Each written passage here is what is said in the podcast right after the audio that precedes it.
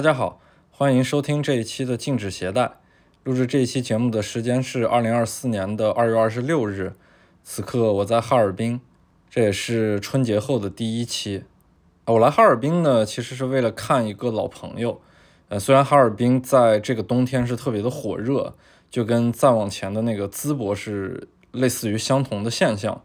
嗯，但是这一期并不是要说哈尔滨。我来哈尔滨呢，是看我之前在阿富汗的时候的一个翻译。当时我们一起走过了阿富汗的很多地方，然后他是一个特别靠谱的小伙子，中文说的呢也非常的好。嗯，现在呢，他来到了哈尔滨这边上学。我其实很早就说要来哈尔滨这边看他，但是呢，因为各种各样的事儿一忙，再加上冬天的时候哈尔滨实在是太火了，我其实并不太想凑那个热闹。于是，在这个热度刚刚减退，然后过完年的这个时间。我就来到了哈尔滨，刚才跟他刚吃了一顿饭。但其实呢，我今天下午在那个松花江边溜达的时候，有一些本地人，他上来跟我主动的攀谈，都是一些年龄比较大的人。他们这些本地人对之前那个特别火爆的现象，还有包括什么冰雪大世界呀，有很多外地人来到这一边呢，他们有自己的一些看法，然后也有一些自己的微词。以至于呢，我很有这种动力，就是如果下一次的冬天哈尔滨特别火的时候，我愿意来这边住一小段时间去进行一个观察，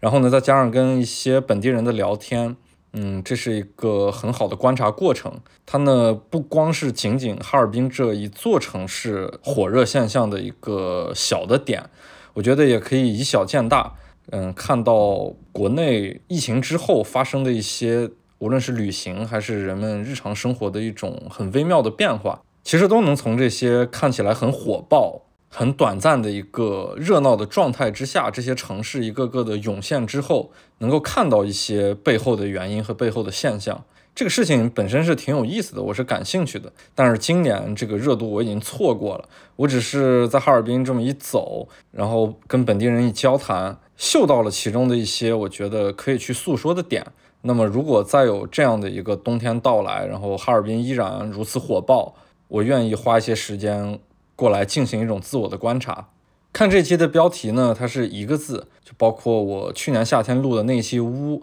嗯，如果是老听众呢，大家就应该知道，这是一期有关国内的内容。嗯，我起一个字的题目的内容呢，一般就是在国内的一些很闲散的、很没有目的地的旅行。但是呢，这些旅行的目的地可能都是我自己在国内不太熟悉的一些地方。虽然我去过国内所有三十四个省级行政单位，但毕竟中国还是挺大的，它的角角落落我也不可能全全面面的去到。然后也正是上一期屋那一期内容呢。我可能抽象出了一种方法，就是我在路上行走的过程中，看到一些自己感兴趣的地名，通过这些地名提炼出来一个字，这个字可能跟这期主题并没有什么特别直接的关系。这种感觉就像做一个创作似的，把它提炼成一个很形式化的东西。然后这个很形式化的字呢，可能与我的这个行走呢，它有一些潜移默化的很微妙的联系，但是又并不那么直接。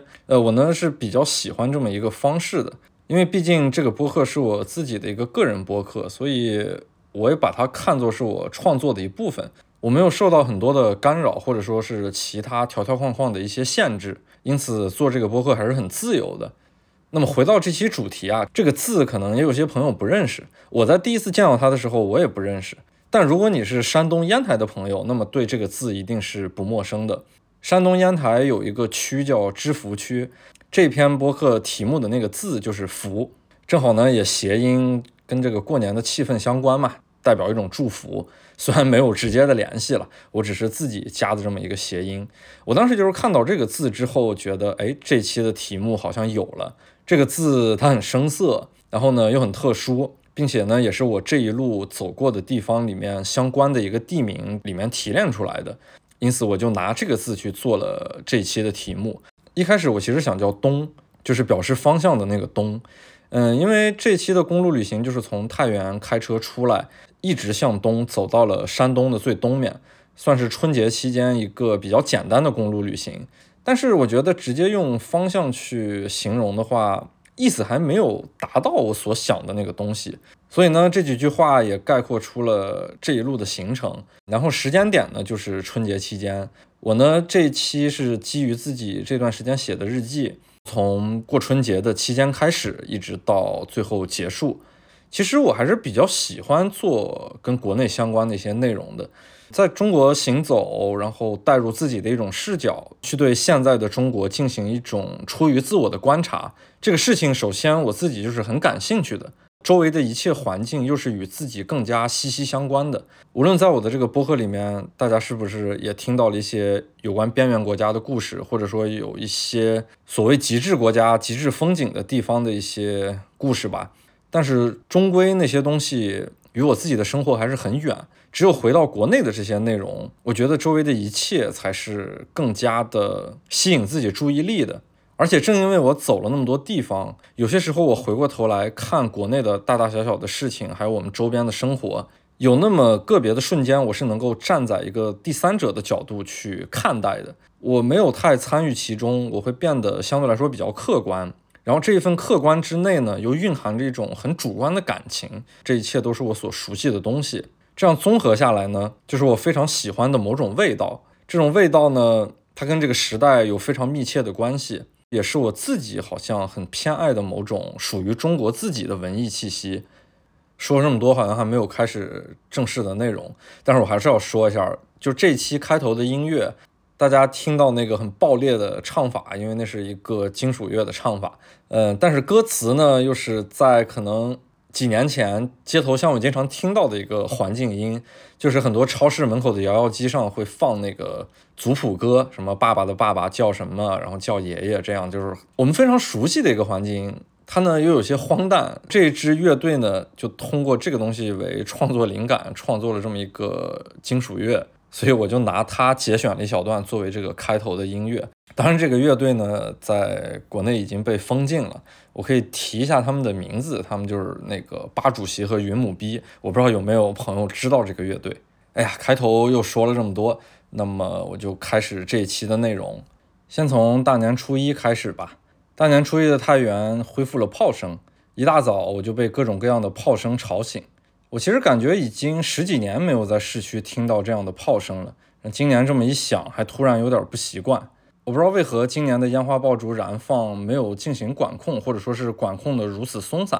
因为并没有一个明确的规定说可以燃放，也没有一个规定明确的说不能燃放。就在这个很薛定谔状态下的规定之中，总而言之，这样的炮声又回来了。其实自从爷爷离开这个世界以后，走亲戚这事儿在我们家也随之消散了。传统的中国式家庭会被这种情愫捆绑，有些时候老人一离开，很多家庭也就随之散了。这其实对于我自己来说反而轻松了许多。在大年初一，我和爸妈吃完午饭，我让这个所谓的大年初一恢复了属于我自己的某种日常。于是呢，我就开上车，拿上相机，决定在太原的郊区随便走走，拍点照片儿。在这种最该热闹的节日里面，我是习惯性的选择了独处。太原是处在两山之间的谷地，我们从小很习惯按照方位称之为东山和西山。可能由于庙宇众多、遗迹众多，所以西山在太原是一个风水看上去更好的山。因此呢，太原人的很多活动也与西山的关系更为密切一些。西山呢，开发的也是更为成熟一些。我只要在太原的日子里面，就很喜欢开车在西山里面转悠转悠，因为在山里面，它跟眼下的城区好像就没有什么关系了。在山里面呢，就能够获得更为广泛的一种不属于城市的某种荒原感。西山深处呢，有一些废弃的村子，我总喜欢路过并且驻足停留。那些村子的生活看起来并不是戛然而止的，能够从那些痕迹上面看出来，他们是逐渐颓败的。对于这些废弃的村子来说，有的说法是他们处在那种煤矿采空区，逐渐变得不安全，所以人们也被逐渐的迁走。有的说法呢是城市化的进程让人们的生活逐渐远离了村庄，只有极少数的老人可能还会生活在这些村子里面。我其实觉得两种因素可能都有，在他们的相互作用之下，获得的结果就是这些村庄里面已经空无一人。我经常路过的两个村子，一个叫白道，一个叫大洼。那个洼字是上面一个薛宝盖，底下一个西瓜的瓜。这俩村子呢，都有一个共同的特点，就是在村子里面还能看到一座残存的戏台。不过这个戏台对于太原周围的这些村子来说，好像是一种标准配置。只要任何一个村子里面仔细去找一找，无论是废弃的，还是被改造的，还是被拆除的那些村子，都能够看到一个戏台的影子。但是这种戏台呢，并不是那种很古旧的戏台，而是建国以后建立的那种可以开展全村活动的戏台，可能会进行一场演讲，可能是请一个戏班子来演一出大戏，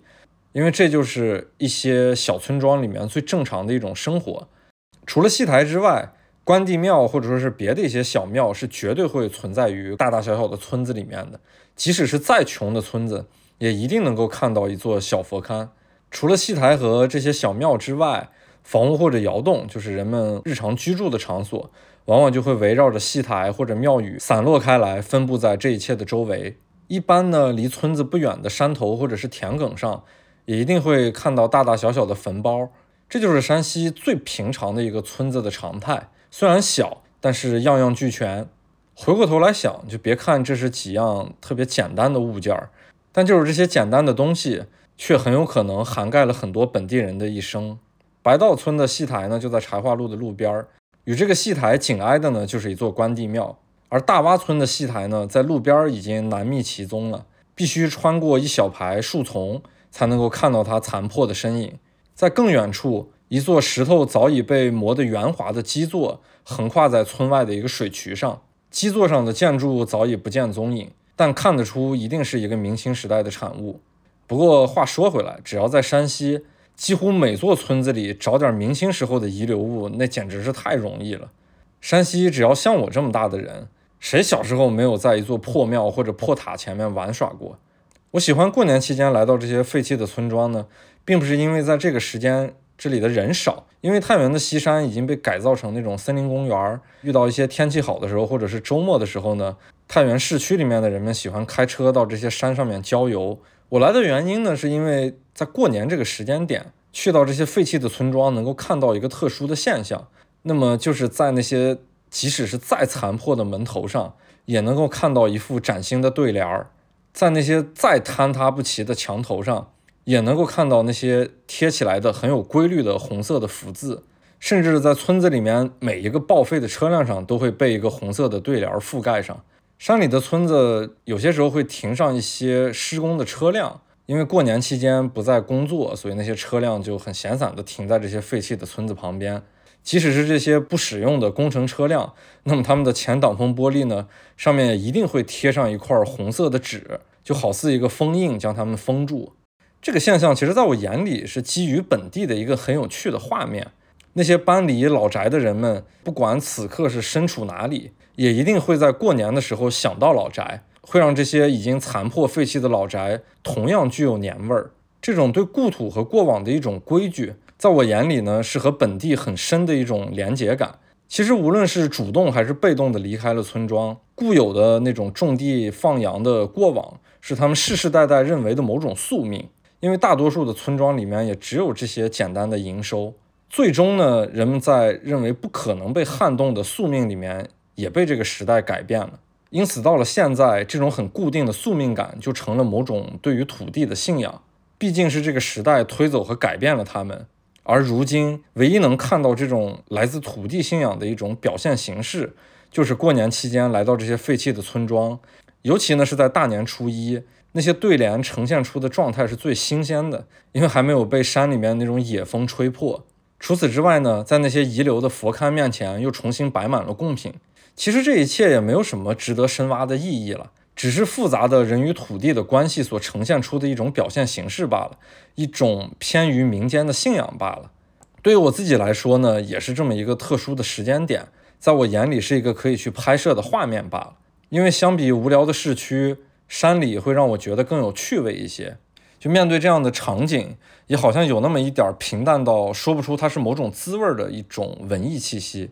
在太原的期间。我总是这样开着车，然后到山里面去拍照。如果有朋友们的聚会，或者说是麻将局，那么我也会在晚上的时间去参与到其中。这种在本地的生活就是这样，有点看上去重复，看上去有点枯燥或者说是平淡。但其实这就是作为一个长期不在自己家乡生活的人，回到家乡总要去寻找点儿什么东西。尤其是我是一个拍照的人，我总要去寻找一点儿跟自己相关的画面。也就是在这样的重复和寻找之间，撑起了我离开家乡，每次回到太原的这么一个短暂的时间内比较平淡的时光吧。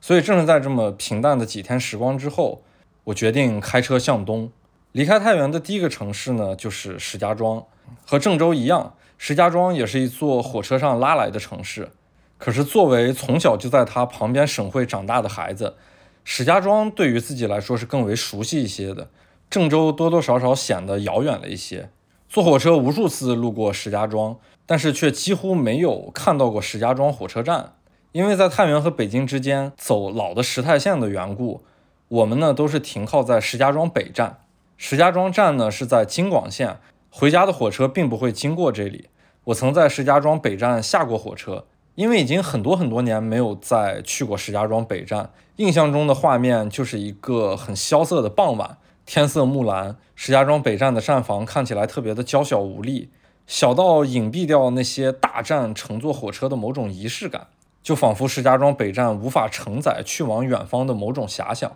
说起石家庄北站，我其实总能想起每次从北京南下，在接近石家庄北站的一个画面。火车在石家庄北面的小站柳辛庄会进行分叉，向西拐向石太线。在刚刚并入石太线车头向西的方向时呢，能够看得到一栋贴着白瓷砖的那种老旧楼房，楼顶的小塔楼上面还顶着一座生锈的铁塔。破败的铁塔上呢，同样有一块很破败的旧招牌。上面原有的字它已经脱落了，而脱落后的痕迹仍然隐约可见。那个斑驳的痕迹显示着四个大字：三鹿集团。在二零零八年的时候，中国发生了很多大事，人们可能会记着汶川大地震，会记着奥运会，但也有一些大事已经逐渐被人遗忘。二零零八年爆出了三鹿奶粉三聚氰胺的事件，无数家庭的孩子因为这些毒奶粉而深陷绝望。这是一场重大的食品安全事故。无数儿童检测出肾结石，更为严重的患儿呢，呈现出大头娃娃的一种状态。当时患儿已经累计达到了二十九点六万。事件的最后呢，该受惩罚的人们也得到了法律的制裁。但因三鹿奶粉而影响的家庭，直至今日仍有很多处在无尽的痛苦之中。我不知道为何三鹿集团的这个痕迹遗留了那么多年，无数次快要抵达石家庄北站的时候，这个很模糊的痕迹都会让我在火车上愣神儿。时间长了，它就好像是已经一个属于我自己私人的标志，标志着我即将进入太行山，进入山西，回到家乡。但回过头来说呢，它又是一个时代的标志，标志着如同那无法消散的痕迹一样的一个时代的伤痕。再后来呢，高铁就铺满了全国，北京回太原的火车也不再经过石家庄北站，铁路呢变成了一条纵贯石家庄的隧道，抵达现在更靠南的石家庄的新的火车站。我也没有什么机会能够再次看到石家庄北站，也不再能看到在拐弯进入石家庄北站时弯道处那个老旧楼房上很模糊的痕迹了。当然，我估计现在那个楼房早已被拆除，周围也发生了巨大的变化，这一切过去的某种伤痕也就彻底的消失了。如今改造过后的新京广线深埋于石家庄的地下，这条将石家庄一分为二的铁路屏障终于不再阻碍石家庄的城市发展。所以呢，此时不再连接铁路的石家庄老站，就孤零零地处在了石家庄的市中心。如今成了一个解放纪念馆，在站房背后很宽广的那个以前过去的铁路战场，就是停火车的那一片区域，已经被改造成了一个巨大的广场。我走在这个巨大的广场上面，石家庄老站的站房显得有些孤独，与周围那些更靠后时代的建筑物显得特别的与众不同。在石家庄老站中心高大的那个钟楼上面，顶着一颗巨大的红星，颇具某种时代性的审美，甚至呢显得有一些孤傲。这些苏系审美下建设的火车站，在这个时代看上去总有一种很说不出的味道。但其实这些东西在我眼里，并不代表那种所谓权力感的压迫，而是单纯的这种对称形式的建筑带来了一种特别具有秩序的美感。而且在面对石家庄火车站看那个钟楼的时候，它的体量是足够大的，这种视觉感受就反而会带来一种距离感，还有一种不能轻易诉说的一种严肃感。因为这些形式和元素它自身就具有很强烈的符号性。同样的火车站，我去过的其实还有类似于太原站、长沙站啊，虽然北京站也是这样的形式，但是由于北京站那两个钟楼，我觉得距离相对于整体建筑来说还是靠得太近了，反而会削弱了这种，反而削弱了这种我之前所述的那种视觉性。这座1987年才改造成的石家庄二代的老站呢，只比我大一岁，但过往这么多年，我从来没有在这个火车站乘降过列车。如今它被改造成了一个博物馆，我才有幸进入参观。但其实让我很失望了，因为原本的那些候车厅呢，我站在里面已经无法再感受到它的空间感了。因为如今它的内部被分割成各种各样的展览空间，那些具有弘扬性质的照片，还有那些很粗略的模型，我是一点兴趣都没有观看的。反而整个站内部更吸引我的是那个二楼的壁画，这样的壁画同样出自于苏系审美。我在哈萨克斯坦阿拉木图的火车站外面也见过，然后在我们太原站呢也有这样的壁画，但是很可惜，我最想看的这些壁画，它反而不是一个能够被允许参观的区域。绕过这个站房，还保留了一站台的一条铁路，站台上面那个折扇造型的顶棚也一并被保留了下来。站台上停着一列老旧的二十二型列车，前面是摆放了一台东风四 C 型内燃机车。嗯，这一切其实。都不是石家庄铁路的一个标志性产物了，但是如今呢却被拼凑的放在这里，因为对于更年轻的一代人，在坐高铁和动车的这一代年轻人眼里面，这些火车都被直接定义为绿皮车，因为在他们乘坐火车的岁月里面，已经很少能接触到前一个时代的那些产物了。只有我这种作为前一个时代的火车迷，才能洞悉到这些元素放在石家庄火车站面前是多么的不协调。但是话说回来，就是仅仅是对于石家庄这座城市，这座火车上拉来的城市，能够这样完整的把这个火车站保留下来，即使从我的角度来看，现在的规划它是颇具一种塑料感的，而且现在的站前广场已经是成为一个混乱的停车场，但这一切总归是保留了下来，它本身就可以作为一个纪念碑一样的存在。我就希望有朝一日太原站要是废弃了，我也希望它能够像现在的石家庄老站一样。回归最初的那种样貌，然后留在原本的位置，成为一座城市的纪念碑，承载一段时代性的记忆。我花了一些时间开车穿过了石家庄城，重新来到了太行山脚下。去的目的就是参观一个特别奇特的地方，那就是石家庄的那个长城文创园。坐动车的时候，我曾在新建的铁路联络线上与这里擦肩而过。这里最具有标志性的一个建筑物，就是一半是天坛，一半是美国国会大厦的那个奇特建筑，它仿佛呈现出了石家庄的某种极致的荒诞。此时此刻，我终于来到了这里，门口是一个特别破败的停车场，几栋仿建外国洋房的那种建筑物充当了停车场的一堵围墙，那些洋楼裸露着红砖，一副除了封顶却完全没有建完的样子。穿过一个特别粗糙的洛河可视拱门，就是售票处。然后门票竟然要六十八，我靠！我实在无法理解这玩意儿为何可以收费六十八元。心里虽然是骂骂咧咧的，但是身体还是进入了这一片原本就不太大的园区。一进大门呢，就是一座玻璃建起的金字塔，它的内部发出了巨大的音乐声。这座金字塔看起来跟卢浮宫面前的那一座很像，但是体量呢要小的很多。外立面非常的脏，已经失去了那种玻璃建筑物晶莹剔透的质感了。在穿过这个玻璃金字塔的时候呢，我看到一个大屏幕，循环播放着一个视频，那巨大的声响就来自于这个屏幕里面的画面配乐。一个铺着红毯的阶梯懒洋洋地横卧在这个金字塔内，充当了观众的一个看台。几个清洁工站在金字塔外，他们的脸上都堆满了这片土地的某种符号性，那是一种苍老、褶皱、警惕，却朴素到可以与世无争。他们身上最新的衣服就来自于景区统一发放的一个马甲，背后印着一行字：“Yes，二零二四石家庄。”走出金字塔，那座天坛和国会大厦合璧的建筑物就这么特别直接的出现在了面前。天坛的那个底座是被围了起来的。特别逗的一个小细节就是，那个仿汉白玉的栏杆虽然看上去特别的规整，但是却在显眼的位置被喷上了“王八”两个字。我也不知道喷这个字的人是在骂谁。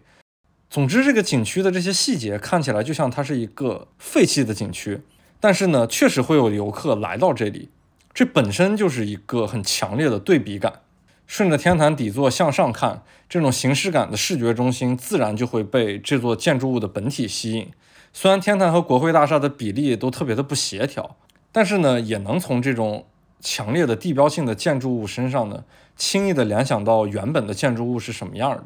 这座建筑奇妙就奇妙在这么一半儿一半儿的合璧起来，那种穿越时空的奇妙性还有大胆，就被特别直接的呈现了出来。我并不太想用荒诞去形容了，或者说，我原本就不太喜欢荒诞这个词。我只能说这玩意儿信息量太直接了，就直接到甚至于让观众有点羞愧，想都不敢想，只能面对它暗自发笑。然后这玩意儿呢，就像一个不可言喻的玩笑，如同人们心中的某种遮羞布，一经这种赤裸裸的展现呢，就让心中所有的这种掩饰荡然无存。这感觉还挺奇妙的，我甚至自愧不如于设计师这种想象力如此的大胆。但是回归到现实来说，我觉得它的整体的体量还是稍微有些小。如果再大一些，就大到那种视觉上带有很强烈的侵略性，那这建筑物本身才更有力量。我绕过它，想到它的背后看看究竟。因为这座建筑物的正面呢，此时已经被很多新建那种挂满灯笼的路灯给遮蔽了不少视线。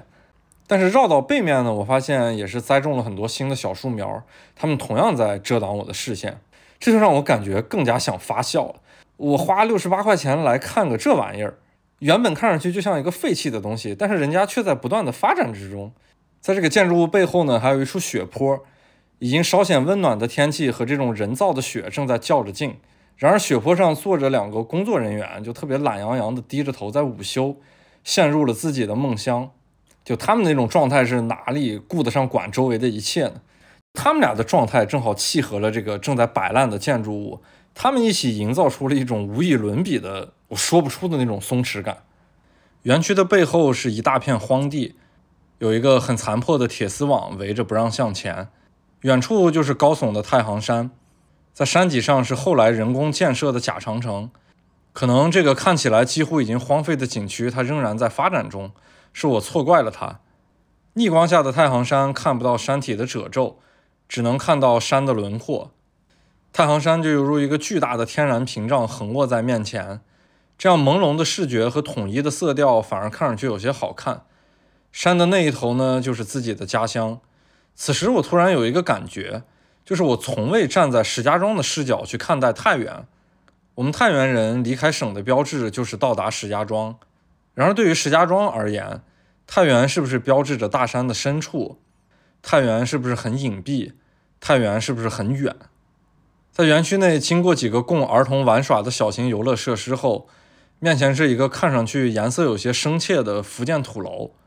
土楼的外边围了一圈那个蓝色的路牌儿，看到这种路牌就心生恶心，因为里边的内容无非就又是什么想你的风又吹到了哪里。然后我就仔细看了一下这些路牌上的字，这些路牌上写满了石家庄周围那些郊县的名字。可以在景兴、高邑、鹿泉等各种各样这样的地方想你，但如此多的路牌围一圈的时候，他把这种梗玩到了烂，然后玩到了极致的一种重复，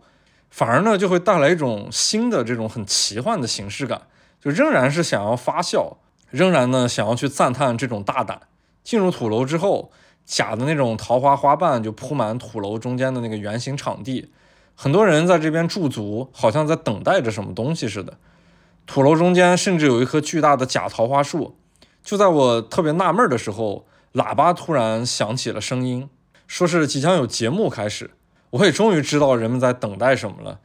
不一会儿呢，几个穿着汉服的工作人员就随着那个配乐开始进行表演。节目是什么？我现在已经甚至都忘了，但大概的内容就是围绕着大唐盛世。一个面容焦虑的李白扮相的男人挥动着手中的折扇，绕着那一棵假桃花树开始转圈儿。而后，甚至出来一个背着行囊扮演唐僧的人也加入进来，开始围绕着那个假桃花树转圈儿。再之后呢，又是两个撑着伞的女孩加入了其中，围绕着那个假桃花树转圈儿。此时呢，游客们就纷纷拿着手机进行拍摄，演员就自顾自地沉浸在自己的角色里面，大家相互也并不尴尬。突然呢，那些转圈的演员们就停止了脚步，土楼三楼的那些装置开始喷出了人造的雪花，顿时满天都是那种白色的泡沫。此时游客们也跟着兴奋了起来。演员们虽然停止了转圈儿，但是他们自顾自地摆着造型，在那个假桃花树的周围就那样很固定地站着，任由游客们拿着手机进行拍摄。这场景，说实话，出来的那一瞬间还真把我震了一下。就是何等极致的人工与刻意，才能营造出这样一种场景。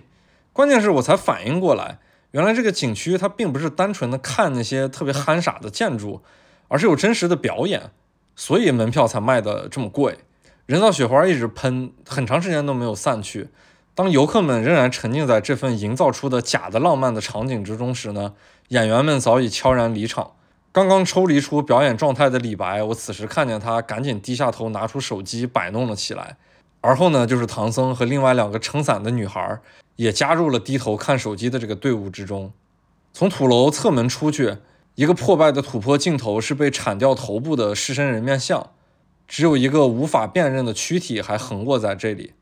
在转角处呢，有三只恐龙，张牙舞爪的就在这个荒凉的土坡旁边。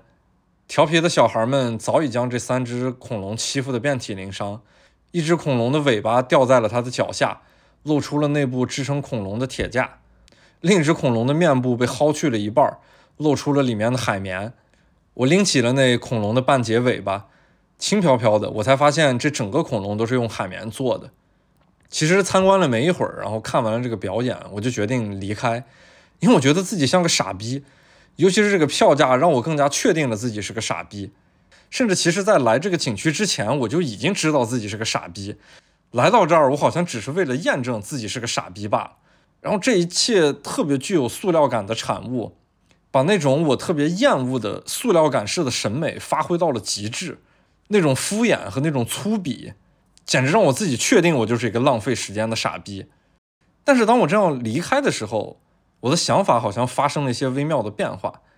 离门口很近呢，还有一片假的校园的环境，然后游客们就又聚集在这边，好像在期待着什么。我原本其实并不想加入，因为我想离开赶路。然而看到那个假的校门口呢，站着一个女孩，她反而吸引了我。她具有很粗壮的四肢，并不好看也并不精致的面庞，染着一头不太精致的黄头发，穿着特别时髦但是看上去很显旧的衣服。中指和食指之间夹着一根白色的香烟，他在抽烟前还会向前伸一下手，特别像王宝强饰演的树先生。嘴上一口烟吸进去之后，表情随之变得凝重，但是随着烟吐出去之后，这一副凝重的表情转瞬即逝。随着烟的吐出，他的手也特别快速的收回，然后自然的耸拉下来，身子就那样倾斜的站着，重心都放在一侧的腿上。另一条腿很放松地伸向另一侧，整个人的状态就特别像文艺片的某个镜头。他呢就激起了我的某种拍摄的欲望，因为他此时的那个状态和周围的环境融合的恰到好处。我在这边没有一丝讽刺的意味，我是觉得这一切呈现出了一种特别自然而然的美。也就是这么一瞬间，有一个拍摄的想法，以至于让我和其他游客一样，就在那边一起不知道等待着什么。就在这个时候，一个看起来完全不像工作年龄的小男孩，就看上去是一个未成年人，他拿着喇叭就过来向着人群大喊：“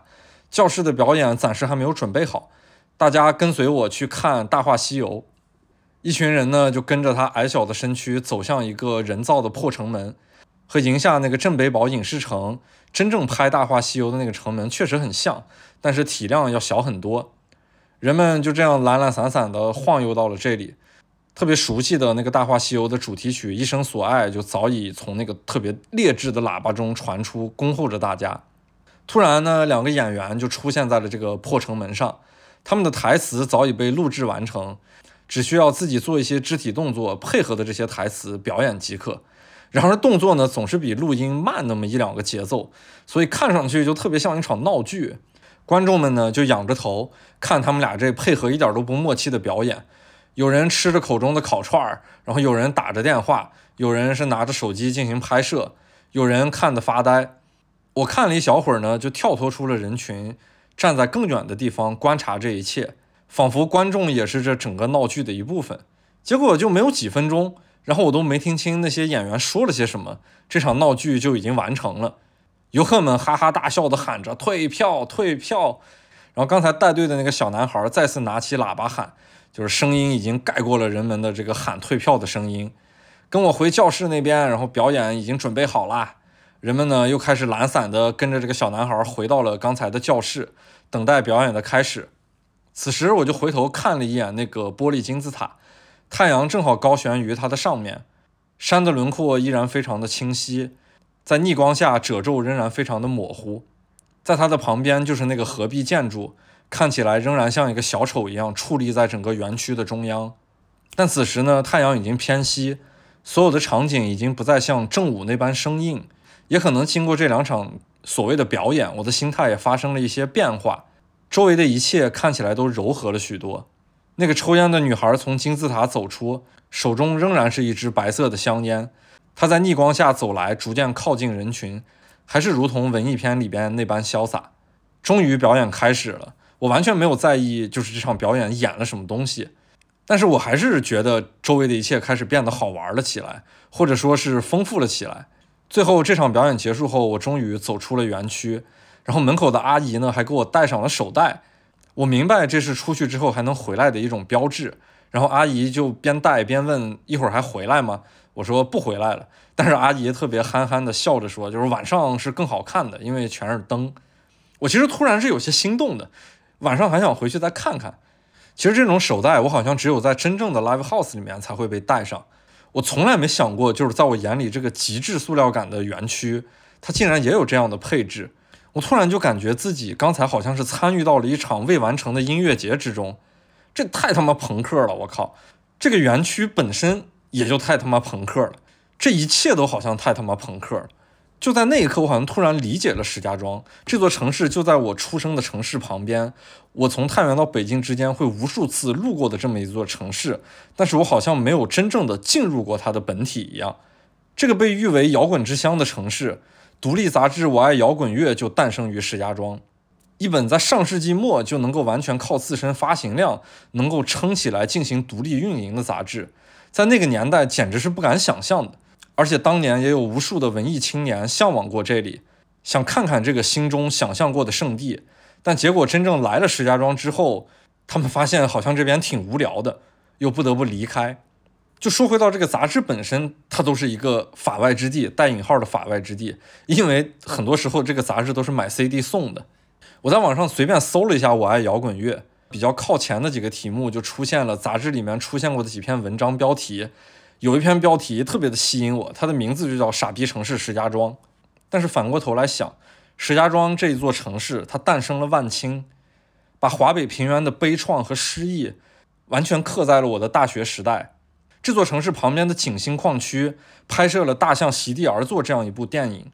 电影里面火柴熏黑白色的屋顶的那个斑驳的画面，我至今记忆深刻。石家庄这个傻逼城市，是我在口罩期间。离开国内之后，听说过的第一个彻底不再抗争，虽然后面失败了的城市，这个傻逼城市有说不完的某种文艺，有说不完的某种朋克精神。虽然现在的现实是，这个傻逼城市有着和所有城市一样的楼盘、一样的城市结构和一样的城市生存规则，好像被这个傻逼时代抹平了很多锋芒。然而，正是这个看起来毫无特色的一座傻逼城市的土壤。才能滋生出属于这座城市的某种张力，让我作为一个太原人是颇为羡慕的。我们太原是真正的被时代磨平的一座城市，我看不到如同石家庄的那种隐忍的巨大的力量。我们的太原和此时的石家庄在表象上是一样的土的，但是我觉得它土的不到位，土的不朋克，也土的不高级。站在这样的一个视角，我看待眼前的这个园区，就会觉得一切都那么有趣儿。这种有趣不带有任何的讽刺性，它甚至带有某种极致。这种极致会带来让人敬佩的一种松弛感。就中国太缺少这样的一种城市了，能真正的自嘲，能平视一切，而不是去争夺那些虚无的自豪感、优越感，或者说是毫无意义的某些名头。每次提到石家庄，我都觉得我自己没有真正的进入过石家庄。虽然非常不舍得，但是也不得不跟石家庄说再见。在离开石家庄的高速公路一路向东，华北平原就在眼前，不断的重复重复。这份重复里面带有某种诗意，我知道我的远处一直向东就是大海。一想到远方的场景，我就仿佛听到一个小号声刺破天空。我自己站在那座能够分割世界的桥上，继续向东，就进入了山东的德州。德州的东边是滨州，网络上常常戏称山东有自己的德州，有自己的滨州。山东有很多很著名的城市，滨州可能在这些很著名的城市里面显得有些不足为奇。十年前我是来过一趟滨州的。但对于我自己来说，只要我去过的地级市，它都会有一些印象在我的脑子里面。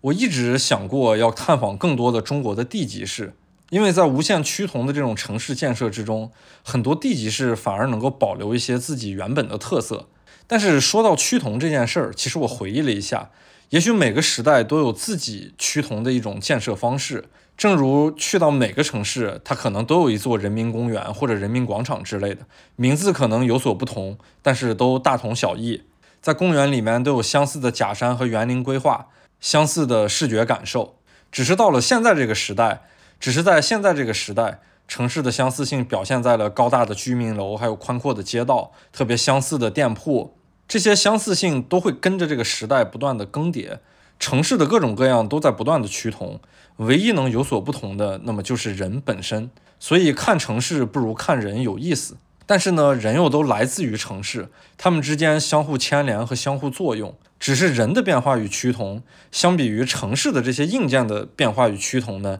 稍显滞后一些。我只是想抓住这样的一个时间差，多看看本地人的一些生活。我十年前是因为一个活儿来到了滨州，去拍摄一个航校。就我不曾想过，就这么一座小的地级市，它竟然有一个固定翼的小型的飞机组装厂，还能够培训飞行员。我对滨州过去的印象其实已经淡化了，只记得两样东西：一个是一艘水泥建造的假航母，另一个呢就是在滨州南面黄河上面的一座浮桥。在离开石家庄之后，我是夜晚抵达了滨州，没有什么其他特殊的感觉，只是觉得道路好宽阔，夜晚暗淡遮蔽了城市的层次。只是那些建筑物的外立面上都被灯光勾勒出了形状，这种特别宽阔、稀疏又横平竖直的城市结构，总会让我想到克拉玛依。在休息一晚上之后，第二天起来就想去黄河边看一看过去印象中的那一座浮桥。过黄河的浮桥仍然要收取五块钱的过路费，车轮压在浮桥厚重的铁板上，就会有节奏地发出那种哒哒声。那些防止车辆滑动而焊接在铁板上的钢条，早已因时间的摩擦而变得锃光瓦亮，在逆光下看，如同水面波光粼粼。反而黄河的水面在这个季节要平静得多，特别像一个浅显浑浊的湖面。选择浮桥是因为我觉得在心理上，浮桥与黄河的距离让我觉得更近，比一座生硬的大桥横跨要近得很多。走过浮桥是一整片整齐的白杨树林，冬天只有光秃秃的树干。萧瑟而密集，形成一整块灰黄色的色调。旁边呢就是黄河的河滩，停好车，我也想到河滩上面去走走。黄河滩上的淤泥特别的松软，踩上去有一种仿佛要陷入不可自拔的担忧。但这其实也仅仅只是一个担忧罢了。一些人在河滩上驻足停留玩耍，小孩子会拿着那种塑料桶，把河滩上的淤泥堆积成水桶圆锥体的形状。河滩上除了水面流过之后，形成的那种波浪状的肌理，就是一些垃圾、人们的脚印和一个个这种水桶堆出的圆锥体。黄河的下游比起长江的下游要平淡很多，它的河面很窄，河水很浅，饱含泥沙的颜色倒是与它的名字颇为贴切。然而脚下这一整片平原，就是这条看起来不足为奇的河水带来的。西伯利亚的风将蒙古高原的风沙吹向南方。堆积成数千米高的黄土高原，黄河再将黄土高原的泥沙推向东方，沉积成了华北平原。其实想到这些，难免不对眼前这条不起眼的河流肃然起敬，想到几个字来概括它：河水洋洋，北流蝈蝈。面对水面的时候，人们总是喜欢发呆，从而无所事事，从而变得平静。我也很喜欢这样的时刻。远处是工厂高大的烟囱冒出的白烟。左手边，滨州黄河大桥上铁架的影子斜斜地落在黄河水面上；右手边，低矮的黄河浮桥不时有卡车经过，金属碰撞时发出沉闷的声响，在这片空荡的空间中悠然回响。抽离开黄河边的平静，出发继续向东，在接近高速公路口时，我就看到路旁的村子上空有遮天蔽日的浓烟，于是方向盘一甩，去寻找这一片烟雾的源头。在一处铁路道口旁，我就看到熙熙攘攘的站了一些人，都盯着眼前的土地驻足发呆。停好车下来之后，我也加入了这一群人。看到眼前的农田中，爆裂的火苗升起来三五米高，大火肆意变化着自己的形态。说实话，这个画面还是挺好看的，因为它颇具某种层次感。甚至有一种身处战争前线的那种视错觉。回过头来看周围的人们呢，他们有说有笑，但是目光从来没有从火苗上面离开。人们的状态就特别的不慌不忙，他们仿佛带着一种笃定，笃定离他们只有三五米远的这些大火绝对不会烧到自己的身上。我其实站在旁边都能够感受到那个火苗发出的热浪，可是周围的人却仍然的闲庭自若，毫不惧怕，继续围观火势的各种变化。一个小年轻蓬头垢面，一副刚睡醒的样子，上身裹着羽绒服，下身穿着一个短裤，还踩着拖鞋。他那个状态就特别像在家里面突然听说周围着火了，然后随便操起来一件衣服裹在身上，就这样跑了出来进行围观。离火最近的一个小男孩望着火苗，背着手一动不动，好像一尊雕塑似的。他衣服后面的照片有些吸引我。他那个照片呢，是人类第一次登月时候拍摄的那个黑白照片。照片下方是几行英文，大概意思呢，就是说月球是地球的卫星，约三十八万公里，这里一片死寂，没有空气和水，这里没有大气层，昼夜温差巨大。最后呢，结尾处还有一个粗体并且加大字号的单词，它的意思是探索。就眼前这个场景，就是地球上的一个小男孩。他的背后背负着人类登月时候纪念性质的照片，但是呢，他却很淡然地看着地球上一场不足为奇的火灾。这个画面在我眼里看就妙极了。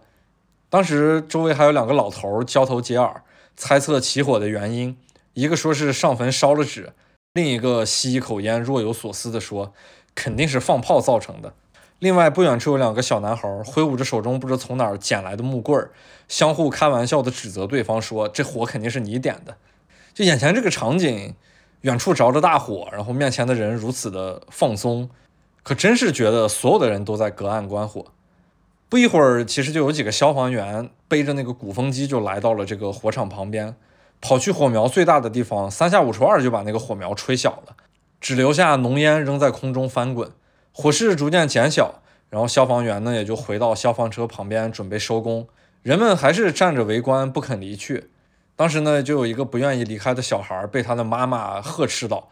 人家消防员都走了，你快回家吃午饭。”然后好多人听到这句话之后呢，也就跟着开始应和：“啊，回家吃饭啦，回家吃饭了。”大家这才笑呵呵的分头散去，各自离开，就仿佛在一起看了一场不知何时结束的电影。然后电影突然戛然而止，大家散场离去。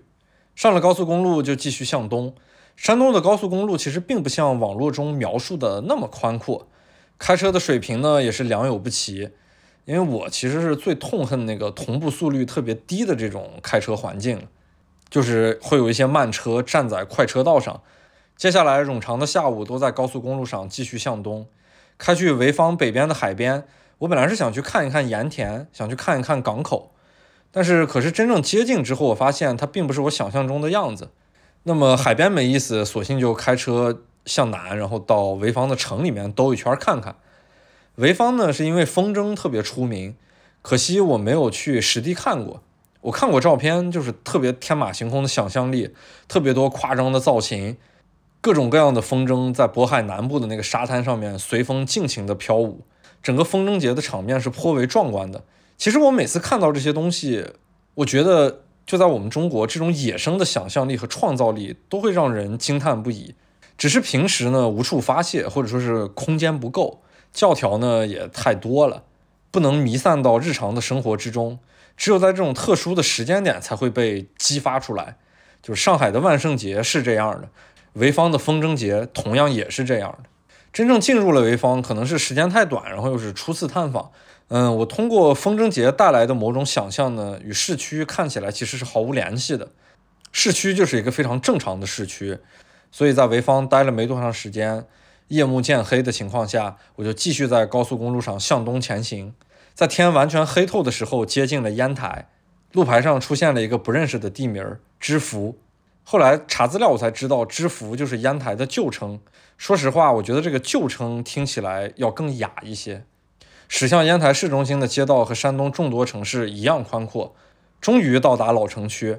虽然已经看不清城市夜晚的模样，但我还是从那些建筑物和一些细节上嗅到了一些老城区的气息，看得出时间的某种痕迹。八九十年代和更早的房屋散落在街头，虽然被现在的各种各样的手法粉饰过，但是仍然能够看得出他们原先的那种躯体。这种视觉感受并没有被新建的各种高楼和新建的仿古建筑所遮蔽。这种气息其实是我很喜欢的，就如同我在广东的很多地方看到的一种气息，一种八九十年代富过，然后建设了很多东西的那种气息，改革开放之后的那种野生气息。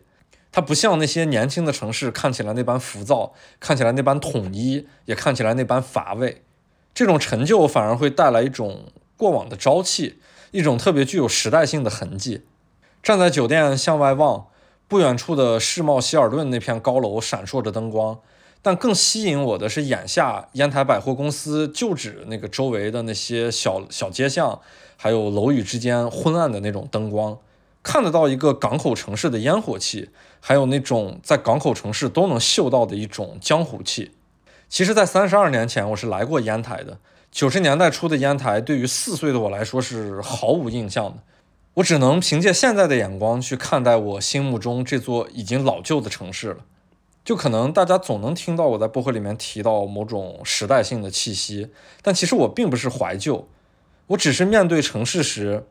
对目前这种疯狂的快速扩张带来的野蛮性趋同感到某种失望。我不想看到人们也随着城市趋同而开始变得毫无个性。我不想看到人们按照某种相同且既定的模式去生活。人们不应该天天局限于网络，不应该去追求趋同的物质生活，那种还可以独自面对江水或者海面发呆的时刻，那种还可以面对文字遐想的时刻，那种因为看了一部电影或者听了一首摇滚乐就热血沸腾想要去做点什么的时刻，那种不再跟随网络信息而是需要独自探索也有一些挑战的旅行的时刻，那种独处时候平淡的时刻。也许在回忆起来，才有种属于自己活过的感觉。由于是夜晚到达了烟台，第二天起来之后就看清了烟台的模样。嗯，天气特别的不好，毫无显色性的那种阴天，所以整个城市看上去也有些灰暗。在开车路过港口区时，那一片是真的很旧，再配合上这样的天气，就会显得更旧。有些时候，我觉得我这种公路旅行的方式，它也不太好。因为我更多是贪恋在行进过程中的一些细节，城市呢往往只是作为歇脚的一个地方，我们只存在这样的一面之缘。在夜晚我接近它，在清晨呢我就离开它。它夜晚呈现出一副模样，在清晨呈现出一副模样。我没有办法把它们线性的连接，因为我每次离开城市都离开的特别匆忙。去往威海的一路都是大雾，继续行驶在高速公路上。因为已经过了春节免费的那个时段，于是呢，高速公路上的车就少了很多，也就相对来说好开了很多。但是仍然有一些慢车经常行驶在左侧的快车道上。在城市里面红绿灯亮起的时候呢，所有的车起步也是颇为的迟缓。这种现象其实在国内的各个城市都是颇为普遍的了。在山东这些城市的公路呢，有一个很有意思的现象，那就是能看到很多很多的老头乐。甚至有一些城市能够看到一些交通标识，就是说法颇为巧妙。他们称老头乐呢为慢行电动车，让他们靠右侧车道行驶。就山东真是一个老头乐数量最多、品牌最多的省，甚至呢在山东的省会济南还举办过老头乐的车展。这种特别特殊的车展是颇受网络流量的喜爱的，它是把山寨和一种塑料审美就毫不避讳的拿出来展示。这种带有调侃性的热梗呢，总能博得很多欢笑声。其实这种事情诠释的角度也很多了，甚至呢能够推行到一种亚文化的视角去看待。嗯，我呢就不做评述了，因为在我的眼里看待这种现象可能会更为宏观一些。这是一个时期内呢人们根据需求所产生的某种产物，它不代表任何抽象的特殊意义。我只是真正开车到了山东之后，然后参与到这里真实的道路环境之内，突然想起了这个事儿。威海的城区快速跨过，在云雾之中甚至看不清模样。跨过之后，沿着那个海岸线继续向东，就会路过一个最近特别著名的网红景点。其实，在到达的时候，我的心里是颇为排斥的。然而看完之后，我觉得这是一个特别有趣的现象。就和我之前看那个石家庄的长城文创园是一样的感觉。我并不是觉得这个景点本身有意思，而是人们参与进来产生的那种现象特别的有趣儿。在二零零二年的九月，也就是疫情期间，一场台风将注册在巴拿马的散装货轮布鲁威斯号推向了渤海南缘的海滩。当台风退去，这艘船呢也就倾斜着船身，随着落下的水位搁浅在了海滩上。搁浅的地点就是位于威海城山镇的附近。船上呢，二十五人全部遇险。经过北海救助局派遣的救助船还有直升机，在奋力的抢救下，才将船上的人们全部救出。这其实本身是一个悲伤的故事，因为它毕竟是一个船难嘛，也或者说是在大海上面特别正常的一个事故。然而，这艘搁浅的船却迅速在网络上爆火。成了整个威海现在最著名的一个拍照打卡的地点。在接近这艘船的时候，周围仍然被浓重的迷雾封锁着。我甚至觉得我可能不会看到这一艘搁浅的船。然而，路的两旁已经横七竖八地停满了各种各样的车辆。在公路下到海滩的路口，停着几辆车，车上铺满了各种各样的广告，有什么手冲咖啡呀，有炸串烤串呀，还有贴着帮助别人拍摄照片价格的那种。传单呀，人们呢就在这些车辆的缝隙中间来来回回，顺手呢买点吃喝。看到一个烤红薯的摊位，随便问了一嘴，价格竟然是十五块钱一斤。正当要离开的时候，大妈马上改口十二块钱一斤，但这价格还是高的离谱。不过虽然价格高昂，但总不缺生意，因为这里如今根本不缺人流量，仅仅是公路边停着的这些车辆就已经揭示了这一点。首先呢，我要承认一个事情，就是视觉上的一种美。因为此时的天气的原因，就是它的雾很重。虽然雾很重，但是能见度也能达到几百米。恰好呢，这个能见度能够看到远处那个搁浅的船若隐若现。这种大雾呢，就让这艘船显得更加的神秘和无法触及。而且呢，也正是因为这场浓雾，让周围的色调变得非常的统一，那种很肃穆的色彩也会显得非常的高级。因为在这个景点儿有很多各种各样具有极致塑料感的那种生切的色彩，多亏了这场大雾，把这些很生切的色彩生生的削弱了好几个等级，使得呢周围那些很浮夸的艳色就相对来说和谐了许多。可能如果真是我形容的这般平淡且素雅的场景，那就好了。但是现实呢是另外一个版本，现实呢就是海边站满了人，一字形排开数百米。然后在人群的头顶的上空，密密麻麻的全部都是飞翔的海鸥，叽叽喳喳的叫个不停。除此之外呢，还有各种小摊贩喇叭里面传出的声音，有叫卖那个海鸥食物十五元一份的，有叫卖五十元八张照片包你满意的，还有叫卖烤肠十五元一根的。反正各种各样的声音混杂在一起，特别的嘈杂热闹。当这一切东西出现在我眼前的时候，真正刺激我视觉神经的，根本不是远处迷雾中的那个搁浅的船，而是眼前这一片热闹的人群。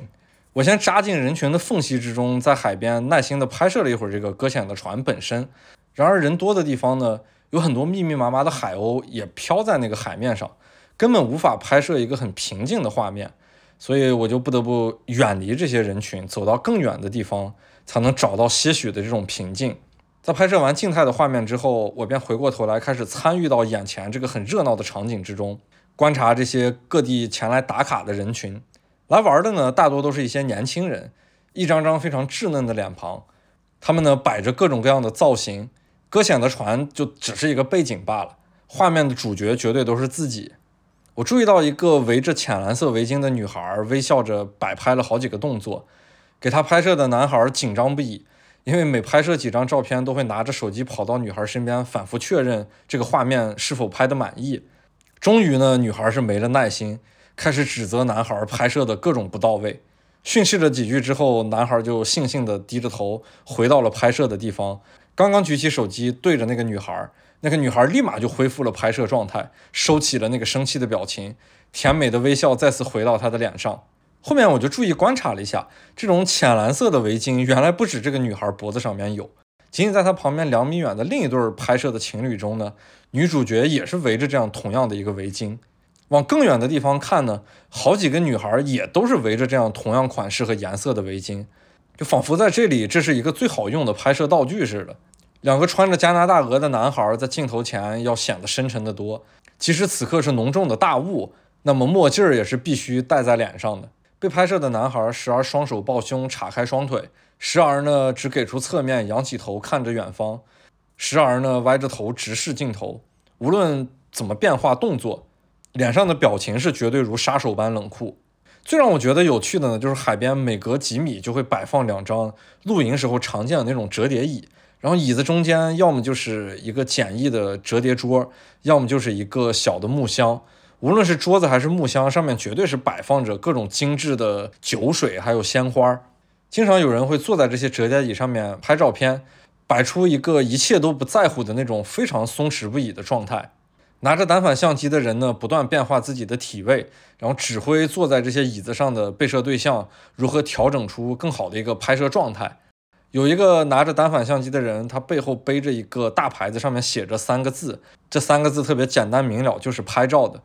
然后我看的这个字特别想笑，这不是也是在说我自己吗？这种场景太奇幻了，就是人们一定要将自己在镜头前演绎出一个最松弛的状态，海浪、搁浅的大船、海鸥、美酒、鲜花，就这一切元素都不能少。然而这一切都是在不断调教和极有限的时间内去迅速完成的，在一个毫无逻辑的场景里面，让自己。仅仅是为了一张照片，演绎出那个最刻意的松弛感，获得一张其实从画质到美学上都欠佳的照片。然而，这样符合大众审美的照片呢，就可以在社交网络上获得更多的赞美声。我站在一个职业摄影师的角度，对此其实是完全不屑一顾的，甚至觉得眼前的这一切很廉价、很荒谬。我坚持我自己的某种严肃性和审美。但是呢，我也绝对尊重在这样的场景下被摄对象因此而获得的那种属于自己的快乐。一个男孩高举着自己的一只手臂，手中拿着一些食物，意图在海鸥空中捕食的那个瞬间拍摄到这么一个捕食的画面。一个简易的木质手推车就扎在人群当中，这种小推车像极了我之前在加沙地带那个加沙海滩上面见到那种木质手推车。小推车上堆满了十五元一份的海鸥食物。我看了一下，全是那种最便宜的淀粉肠，被切成了那种小块儿。然而，就是这种食物，却仿佛吸引来了全渤海地区的海鸥似的。贪吃的海鸥和荒谬的人类，他们共同演绎着这样一份在渤海南边的热闹。拍摄和观察了好一会儿，在海边打卡的人们，逐渐退出，远离他们，站在远处回头看这样的海岸线。那艘搁浅的船在雾中沉没着，海鸥在空中飞舞着。人们一字排开，在海边拥挤着，每一个人在镜头面前都摆弄着自己最喜欢的一个瞬间，看着他们的动作和造型，就好像一个个不同内容的舞台剧，不得不在同一个大的舞台上进行表演。一个小伙子坐在一匹白马上，悠然地走过，牵着马的商贩面无表情地走过非常热闹的人群。马背上的小伙子头发因锡纸烫而变得特别的蓬松，一支烟叼在他的嘴里。桀骜不驯地用牙咬出向上的角度，一缕青烟随着缓慢行走疲惫的白马在空中一起缓慢地飘散，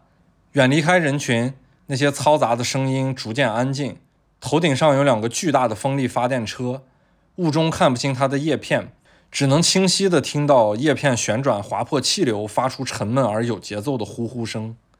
疫情期间，一场意外让这个远离市区的孤独海滩，因为一艘搁浅船的到来。而获得了前所未有的热闹，因网络带来了流量，因流量带来了人流，有人流就带来了各种各样的野生商业。没有人关心这艘船从哪儿来，也没有人会关心它存在多久，仿佛它就一直理所当然的应该在那里，只是单纯觉得这个场景上镜而已。这一切都好热闹，好急促，来不及搭建和规范，野蛮的快速生长。大家好像都在共同参与一场特别无意义的浪漫，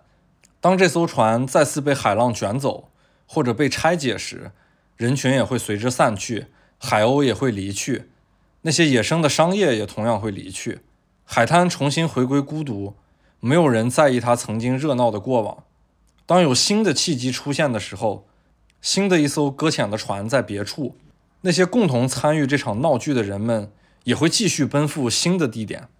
但是我还是会尊重这一切行为的发生。并且将它们收为我观察当代中国的一个样本。离开布鲁维斯号，周围的一切瞬间就平静了下来。扎进迷雾，在乡间小道上前行，路过了很多村庄，也路过了很多人家。终于在傍晚看不清这个世界的时候，我来到了一处野海边。周围的一切在视觉上已经引入混沌，只有海浪的声音清晰可辨。我从后备箱拿出两挂鞭炮和一簇烟花。这是我一路从太原带来的，就等着在某个时刻将它们燃放。已经很多很多年没有再次点燃过炮竹，鞭炮在海滩上哔哩吧啦地闪烁着，在这一片混沌中显得颇为明亮。这个画面好灵动，在一处不知名的野海滩，甚至看不清这个世界。一串显得有些单薄的鞭炮，却异常的清澈。在天色黑透了之后，路灯昏黄，雾中的一切显得特别的安静和缓慢。时而迷雾，时而风雨。当眼前一切重新清晰了起来，我已经到达了青岛的边界。走在快速路上，从北到南穿越青岛，在高架路上的一个路牌吸引了我的注意，因为它指示的一条高架路叫新冠高架。虽然是连接青岛本地新疆路和冠县路之间的这么一个高架，可是这两个字在经过了几年的时间，已经成了另外一种含义，一段每个人都有自己解释角度的回忆。青岛也是这一路最后一站，一场不太有目的性的公路旅行即将结束。第二天，我将开始长途跋涉回到太原，在太原待一天之后，就会回北京。回到北京，开始代表自己工作的开始。新一年的一切也即将开始。我在这边祝福自己，也祝福大家。那么这一期内容呢，也到这里该结束了。结尾的音乐，可能大家也能猜到。因为提到了石家庄，提到了万青，呃，其实我本来是不想请出万青的，但是呢，我想到以前的一件事儿，就是在疫情期间刚开始的时候，呃，那会儿因为月下而使得很多乐队变得非常的火，因此呢，那个各种音乐节也变得非常的火。呃，有一次接到一个拍摄任务，就是在北京的延庆，我要去拍草莓音乐节上的一些东西。我已经很多很多年没有去过各种各样的音乐节了。当时连那个门票都买不着，嗯，还是在闲鱼上通过黄牛花高价买了一张票。进去之后，我发现听音乐节的这些人群好像也变了，不再是我大学时候所熟悉的那群人。大家听歌的方式也变了。过去大家喜欢在里面 POGO，然后在里面各种各样的晃，各种各样的摇。嗯，现在呢，大多数都是举着手机去拍摄。然后我是为了完成这个拍摄任务，所以也扎进了这样的人堆儿。但其实我的内心还是挺排斥的，嗯，就想赶紧拍完，快速离开。那一天呢，最后一个压轴的乐队就是万青。当时呢，我甚至于是怕，如果听完万青再离开的话，停车场会堵车，那么我开车回去会比较麻烦。我就想提前一点离开。但是当我走到那个停车场的时候，就是还能听到远处看台上的声音，后面万青开始唱《秦皇岛》。小号声一响起来，那是十多年前的一张专辑，十多年前在大学时代经常听，时隔这么多年没有再听，而且是一个现场，再加上我离的那个舞台距离很远，哦，这个小号声一响，我整个人就不行了，就觉得老逼还是得服软，这声音一响就是一种条件反射，然后就开始流泪，就就不行了，就然后觉得听完再走吧，然后 就在他妈停车场里边。站着，然后默默地把这首歌听完，最后才赶紧开车离开。二零一零年，万青出的第一张专辑，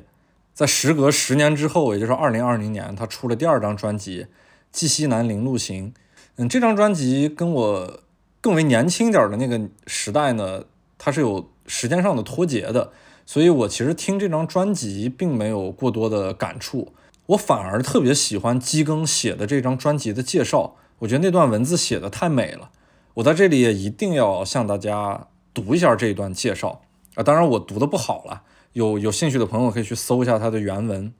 发端似乎在二零一三年，一次出河北去西北，火车钻入太行山腹，景色突然叠加交换。山脚的村庄还运行着古老仁慈的秩序，而面对山腰，炸药歌舞团的表演拉开大幕，神话握手现代，启动了荒原上最悲怆的谜语。那一次眩晕令人难忘，之后就开始旷日持久的漫游解谜，偶尔是美妙的精神游弋，更多的时候则不得不面对内部的洪水和外部的歧路，像一个凶闷的哑巴。打不赢就大醉一场，丢人并且伤神。漫游搞复杂了，抬头已是二零二零。这几年间，气象风物变化急促，几人仍眼睛明亮，几人已失了魂。西郊有密林，驻军出重围。机更二零二零年十二月十六日。我觉得这段文字写的太美了，所以呢，结尾的音乐那就请出万青。请出我刚才说的那首《秦皇岛》。这期节目就到这里，谢谢大家。